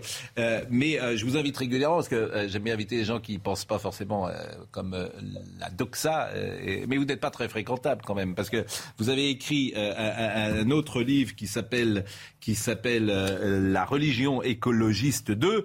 Mais là, quand même, lorsque vous voyez le glacier en Italie, dimanche, dimanche une partie du glacier de la Marmolada, surnommée la reine des Dolomites, le plus grand glacier des Alpes italiennes, s'est effondré. Bilan provisoire, il y a sept morts, huit blessés. Le président du Conseil italien Mario Draghi, s'est rendu sur place et, il a dit ce drame est lié au réchauffement climatique. La catastrophe est survenue au lendemain d'un record de température 10 degrés au sommet du, glacier. Monsieur Gérondeau, ça peut peut-être ébranler euh, vos convictions. Mais le climat a toujours changé dans des conditions considérables et avec des conséquences bien pires. Du temps de la fin du règne de Louis XIV, il faisait extrêmement froid. La mer gelait tous les ans. Mais là, ça se réchauffe. Le grand historien Emmanuel Leroy de la Durie a estimé qu'il y a eu pendant les dernières années du règne de Louis XIV, 2 millions de morts de faim en France parce qu'il n'y avait pas de récolte à cause du froid. Donc le climat a toujours changé. Il ne faut pas nier qu'il puisse y avoir des glaciers qui s'effondrent, mais il faut remettre ça en perspective et se dire que, in fine, il faut mieux avoir la température qu'on a aujourd'hui que celle qu'on avait eu le temps de Louis XIV. Bon. Bah, écoutez, donc euh, ce glacier, manifestement, ça n'a pas changé euh, votre conviction. Je vous remercie en tout cas, Monsieur Gérondeau. Il nous reste quelques minutes. On a plusieurs sujets à évoquer. On va peut-être être en direct de Strasbourg dans une seconde avec euh, Noémie Schulz. Mais ce qui m'intéressait, c'est le bac aujourd'hui. Pourquoi le bac? Parce que tout le monde va l'avoir. Tout le monde va l'avoir. Et le niveau baisse. C'est le paradoxe. Tout le monde a le bac, mais le niveau baisse. Et moi, j'ai une vraie question pour vous, parce que vous êtes des intellectuels. Tous les trois. monsieur aussi égalitarisme, est-ce que c'est le mal français? Voilà la question que je vous soumets. Égalitarisme, le mal français. On voit d'abord le sujet de Jeanne Cancard sur la baisse du niveau et après vous me répondez. Parmi certains classements internationaux, la place des élèves français inquiète. D'après le TIMS, par exemple, qui mesure le niveau de performance en mathématiques, la France est bien en deçà de la moyenne de l'Union européenne. Un affaiblissement du niveau scolaire qui s'aggrave d'année en année. Le niveau des élèves en France s'est effectivement euh, dégradé de manière catastrophique depuis 30 ans. Selon cette déléguée générale de l'association SOS Éducation, à force de vouloir être trop égalitaire, l'école française a fini par abaisser le niveau général des élèves. L'école doit être ambitieuse pour tous les enfants. Or aujourd'hui, on fait l'inverse. Pour ne vexer personne, on baisse le niveau d'exigence pour faire croire aux enfants euh, de certains milieux plus défavorisés qui ont niveau en mettant le niveau d'exigence plus bas. Un constat qui se traduit dans les chiffres. En 25 ans, le taux de réussite au baccalauréat est passé de 75% à plus de 90%. Égalitarisme, le mal français. Charlotte Dornelas. Un des mots français. Vous avez deux heures. Non, mais un des mots, mais il est absolument évident que si l'égalitarisme considère. en fait, le vrai problème, c'est qu'on pourrait être, euh, on pourrait avoir une tentation d'égalitarisme sur la ligne d'arrivée, qui serait pas mauvaise, c'est-à-dire qu'on passerait par une question d'équité, c'est-à-dire à la base, voilà quelles sont les données de tous les élèves. Et il y en a, vous par exemple, qui allez devoir travailler beaucoup plus que votre voisin. C'est horrible, mais c'est comme ça, si vous voulez être tous égaux sur la ligne d'arrivée. Nous, là où ça devient un mal, c'est qu'on a choisi l'égalitarisme sur la ligne de départ. Genre Dieu à la place de Dieu, quoi. À partir de maintenant, vous avez tous les mêmes qualités, vous avez tous les mêmes talents sur la ligne de départ. C'est faux, c'est un mensonge initial en fait. Non, il y a évidemment des enfants qui ont besoin de beaucoup plus travailler, c'est très injuste mais c'est comme ça. Il y a des enfants qui ont beaucoup plus de difficultés à apprendre la langue. Si on prend un enfant par exemple, euh, puisque la question de l'immigration s'invite aussi dans l'école, un enfant qui arrive dont les parents ne parlent pas français à la maison, qui a des références historiques étrangères, qui a des références culturelles étrangères, est-ce qu'il a besoin du même travail exactement que le gamin qui vit dans un environnement où tout le monde parle un français parfait, où les références historiques et culturelles sont euh, euh, présentes depuis mille ans Évidemment non. Si on veut que l'assimilation, si on veut que sur la ligne d'arrivée, il y ait exactement les mêmes talents au moment d'arriver à l'entretien d'embauche, si on veut cesser de mentir aux enfants, il faut leur dire tu vas devoir travailler deux fois plus, rester deux heures de plus le soir pour rattraper le niveau qu'ont les autres. C'est vrai en mathématiques euh, sur euh, certains autres élèves, en anglais. Moi, j'étais nulle en anglais. Euh, si on m'avait dit tu vas devoir travailler quatre fois plus que les autres, ça aurait été mieux. Par exemple. Donc c'est la, question de l'égalitarisme au début. Déjà, c'est une qualité, je trouve, d'être pas bon en anglais. C'est une grande vertu dans la vie. Euh, mais je, prendrai le problème à C'est parce que vous avez des références historiques précisément. j'adore, j'adore Nathan Devers pour ça parce qu'il dit des choses qui te surprennent. J'adore. Personne, je n'ai jamais entendu dire quelqu'un autour d'une table c'est un avantage de ne pas être bon en anglais. C'est ça qui est formidable. Je, je, le pense. Et j'en suis assez fier pour ma part aussi. Oui, ah oui, j'ai rattrapé pour les Bon, non mais l'égalitarisme, cette volonté de mettre tout le monde au bac. Alors moi, je, prendrais justement le problème à l'envers. Je pense qu'au contraire, ce dont souffre aujourd'hui la France dans l'éducation nationale, c'est une absence totale d'égalitarisme. Parce que quand on fait un diagnostic de ce qui se passe, vous avez les lycées et les formations, entre guillemets, d'élite. Euh, le mot euh, est, triste, mais c'est comme ça que ça fonctionne. Le niveau n'a pas tellement baissé depuis 40-50 ans. Je veux dire, dans dit que le niveau des élites a baissé. Les élites connaissaient le latin, les élites connaissaient le grec, les élites en savaient Vous prenez le niveau des, concours dans les grandes écoles. Ça dépend, il faudrait voir discipline par discipline, mais il y a beaucoup d'endroits où le niveau a baissé peut-être très sensiblement, mais globalement, la France reste un pays qui peut former, euh, par exemple, en, philosophie, en littérature, etc., des, gens extrêmement compétents. Là, vous en êtes un des exemples. Euh, parce qu'il y a des formations qui sont euh, extrêmement exigeantes. Vous, êtes passé par précisément cette élite-là, cette formation d'élite-là. J'ai eu cette chance. Et là où justement il y a un problème qui est grave, c'est qu'en fait, à part dans ces îlots-là, vous avez le niveau qui a baissé de manière drastique, avec une suppression totale de l'exigence dans un certain nombre de domaines. pourquoi? D'ailleurs, sauf euh, il y a certaines matières, la seule matière où le niveau progresse globalement, c'est l'anglais. Mais à part ça, il y a, oui, mais pourquoi? Qu'est-ce qui sous-tend Qu'est-ce qui a fait que nous avons bah, ce qui fait, c'est qu'il y a une sorte de, système scolaire qui, au contraire, est un peu s'élabore à deux vitesses. C'est-à-dire que vous avez des lycées où, en gros, euh, par exemple en terminale, le mois d'octobre, le, programme du bac, c'est fini. Hmm. Et après, ils passent à autre chose. Et donc, vous avez des élèves qui arrivent surarmés après dans l'enseignement supérieur. Et vous avez tout le reste de la France où on fait croire comme ça que le baccalauréat, on s'en tient à ça. Donc, je trouve. terminé. Non, mais pardon, pardon, je suis, pardon, veux pas, mais je suis vraiment en désaccord parce que cet effondrement, on le voit partout partout dans tous les lycées. Quand tu, enfin, moi, je, vois bien les amis qui, corrigent des copies, enfin, parfois ils, cachent le nom des élèves, ils, montrent des, passages. C'est juste, c'est juste aberrant. C'est-à-dire aberrant, c'est-à-dire le, le, minimum scolaire n'est pas n'est pas acquis.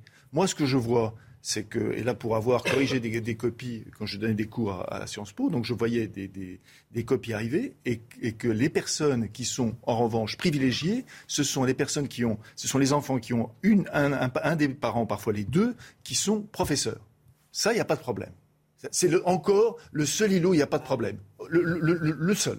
Mais partout, c'est un effondrement. Et le grand responsable de ça, je sais que ça ne va pas plaire. D'ailleurs, comme d'ailleurs sur la question de l'islam, c'est intéressant. Le grand responsable de ça, c'est Jean-Pierre Chevènement. Jean-Pierre Chevènement, en ayant voulu en, ayant voulu dire, bah voilà, euh, je donne comme, euh, comme planification le fait que 90% des Français, c'est là que l'effondrement a commencé. C'est là où l'effondrement a commencé. Parce que c'est là où les personnes qui corrigeaient leurs copies, on leur a demandé, évidemment, d'avoir. Donc, résultat, Résultat, il n'y a pas les bases en maths.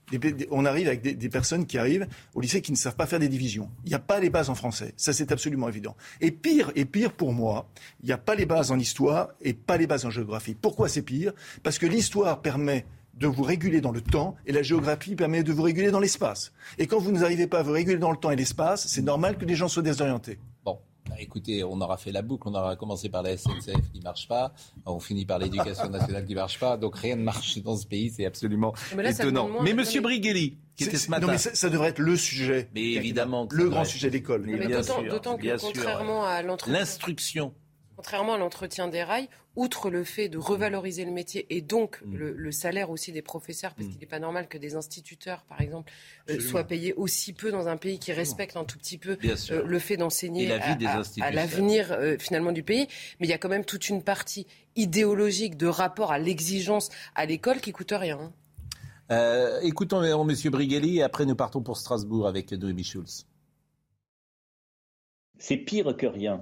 C'est-à-dire que le bac fabrique des illusions et euh, sur ces illusions, euh, des, élèves qui vont devenir étudiants vont encore euh, patiner pendant deux, trois ans en fac et se heurter à un certain moment, parce qu'il y a toujours un moment où la réalité demande des comptes. Ils vont se heurter au mur du master, et là, ils comprendront que ce qu'ils avaient en main ne valait absolument rien. Euh, c'est bien avant Jean-Pierre Chevènement, hein. c'est le pédagogisme des années 70. Franchement, c'est il a non, non, non, répondez pas parce que on part pour euh, Strasbourg. Non, mais c'est bien avant, c'est bien avant lui. Le pédagogisme, enfin, il a, c'est 68.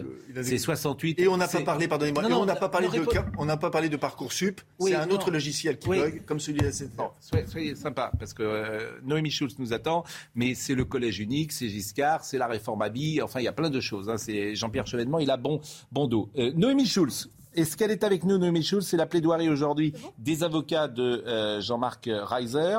Euh, bonjour, Noémie. Oh là là Alors non, c'est la fin de, ce procès, hein, euh, Pascal. Les jurés sont partis délibérer tout à l'heure, un peu après 9h. Jean-Marc Reiser a eu une dernière fois la parole. Il a fait un long euh, monologue. Il s'est euh, adressé une nouvelle fois à la famille de Sophie Le en disant je suis coupable d'avoir provoqué la mort de leur fille, même si je ne l'ai pas voulu. Il dit à nouveau qu'il n'a pas prémédité euh, ce geste, que s'il n'a pas avoué pendant très longtemps, c'est parce qu'il ne pouvait pas, que les faits étaient trop horribles, c'était inavouable. Et voilà, les, jurés qui sont partis avec ces mots en tête, aussi le, réquisitoire très sévère hier de l'avocat général, et puis les mots des avocats de la défense qui leur ont demandé de ne pas venger la mort de Sophie Le mais bien de juger Jean-Marc Reiser. Ils ont demandé de ne pas le condamner à la peine maximale, pas de prison à perpétuité, mais 30 euh, ans de réclusion, le verdict qui va tomber donc dans la journée. Euh, je vous propose d'écouter peut-être M. Metzger, qui est l'avocat de Jean-Marc Reiser, que vous avez interrogé. Je crois qu'on lui refuse euh, la vérité à Jean-Marc Reiser. C'est un homme qui a menti au début de la procédure, qui a empêché à l'enquête d'avancer. Et depuis lors, quoi qu'il dise, on lui refuse le bénéfice de la vérité. Mais force est de constater que dans le dossier, il n'y a pas d'autres éléments qui viennent contredire la vérité de Jean-Marc Reiser. Il faut laisser de l'espoir à tout le monde. Sans espoir, avec une peine de réclusion criminelle à perpétuité, cet homme ne s'améliorera jamais. Si on veut qu'il s'améliore, il lui faut un minimum d'espoir. Même dans 20 ans, même dans 30 ans, il faut qu'il ait un espoir. Euh, Noémie, on va écouter. C'est un, récidiviste, un récidiviste. Il ne s'agit pas, il s'agit pas de, vengeance et de, euh, par rapport au drame. Euh, au drame. Il s'agit simplement que la société se protège, car le jugement est rendu pour que la société se protège. Voilà. Noémie, on va écouter, on va écouter Françoise Hoffman. vous pouvez peut-être rappeler pourquoi Madame Hoffman était présente au, au tribunal, puisqu'elle n'est pas directement liée avec l'affaire Sophie Le Tann. Oui, alors on va entendre la, nièce de Françoise Oman. Françoise Oman, c'est une jeune femme qui a disparu euh, pendant les années 80. Euh, en 2001, Jean-Marc Kaiser avait été jugé pour euh, le meurtre de Françoise Oman, acquitté faute de preuves. Et donc à ce procès, on a vu la famille de Sophie Le Tan se serrer, se prendre dans les bras avec la famille de, de Françoise Oman, qui attend elle aussi ce verdict, en quelque sorte un peu un verdict par procuration. Eh bien, écoutons la nièce de Françoise Oman nous, on ne l'avait jamais rencontré, hein, puisqu'au moment du procès en 2001, moi j'ai 14 ans, elle a 12 ans. Euh, Jean-Marc Reiser, on ne sait pas qui il est, on ne sait pas à quoi il ressemble. Donc c'était aussi pour nous un moment de rencontrer le personnage, effectivement. Euh, c'était aussi le moment d'apporter encore une fois notre soutien à la famille de Sophie et, euh, d'être là pour éventuellement assister à, je sais pas, un petit fragment de message, des petites choses qui ont pu être dites. Hein. On entend deux, trois petites choses dans les témoignages des des ex-compagnes. Hein. On a relevé quand même des, éléments importants euh, à notre décharge et euh, surtout qu'on retrouve une photo de Françoise euh, quand l'appartement de Reiser est perquisitionné en 2018. On l'a apprise, cette nouvelle, on l'a appris là, il y a un mois. Merci Noémie Schulz. Et vous l'avez dit, les jurés se sont rassemblés pour pour délibérer et verdict attendu euh, ces prochaines minutes ou ces prochaines heures. Merci beaucoup. Il est 10h30. Euh, Avant de se dire au revoir, Audrey Berthaud. Une grève des salariés de la SNCF prévue demain à la veille des vacances d'été. Le trafic sera fortement perturbé. 3 TGV sur 5 circuleront sur l'axe S, 3 sur 4 pour le Nord et l'Atlantique, 2 TER sur 5 et 2 Ouigo sur 3 sont prévus et l'île de France ne sera pas épargnée. Un RER sur 2 circulera sur les lignes B, C, D et E. Le prix des carburants, à présent, il baisse mais reste toujours au-dessus de la barre des 2 euros. Regardez, le prix du litre de gasoil coûte 2,05 euros en moyenne, le litre de samplon 95, 2,07 euros et le litre de samplon 98, 2,13 euros. Enfin, la France rapatrie plusieurs de ses ressortissants incarcérés en Syrie, 35 mineurs et 16 mères présents dans des camps de prisonniers djihadistes depuis la chute de l'État islamique. Les mères seront remises aux autorités judiciaires, explique le ministère des Affaires étrangères et les enfants au service d'aide à l'enfance. Merci à tous et merci une nouvelle fois, Monsieur Collin, d'avoir décalé peut-être vos consultations pour être avec nous euh, ce matin. Merci à Marine Lançon qui était à l'EDIS. Hi, I'm Daniel, founder of Pretty Litter. Cats and cat owners deserve better than any old-fashioned litter. That's why I teamed up with scientists and veterinarians to create Pretty Litter. Its innovative crystal formula has superior odor control and weighs up to 80% less than clay litter. Pretty Litter even monitors health by changing colors to help detect early signs of potential illness. It's the world's smartest kitty litter. Go to prettylitter.com and use code ACAST for 20% off your first order and a free cat toy. Terms and conditions apply. See site for details. Even when we're on a budget, we still deserve nice things. Quince is a place to scoop up stunning high end goods for 50 to 80% less than similar brands.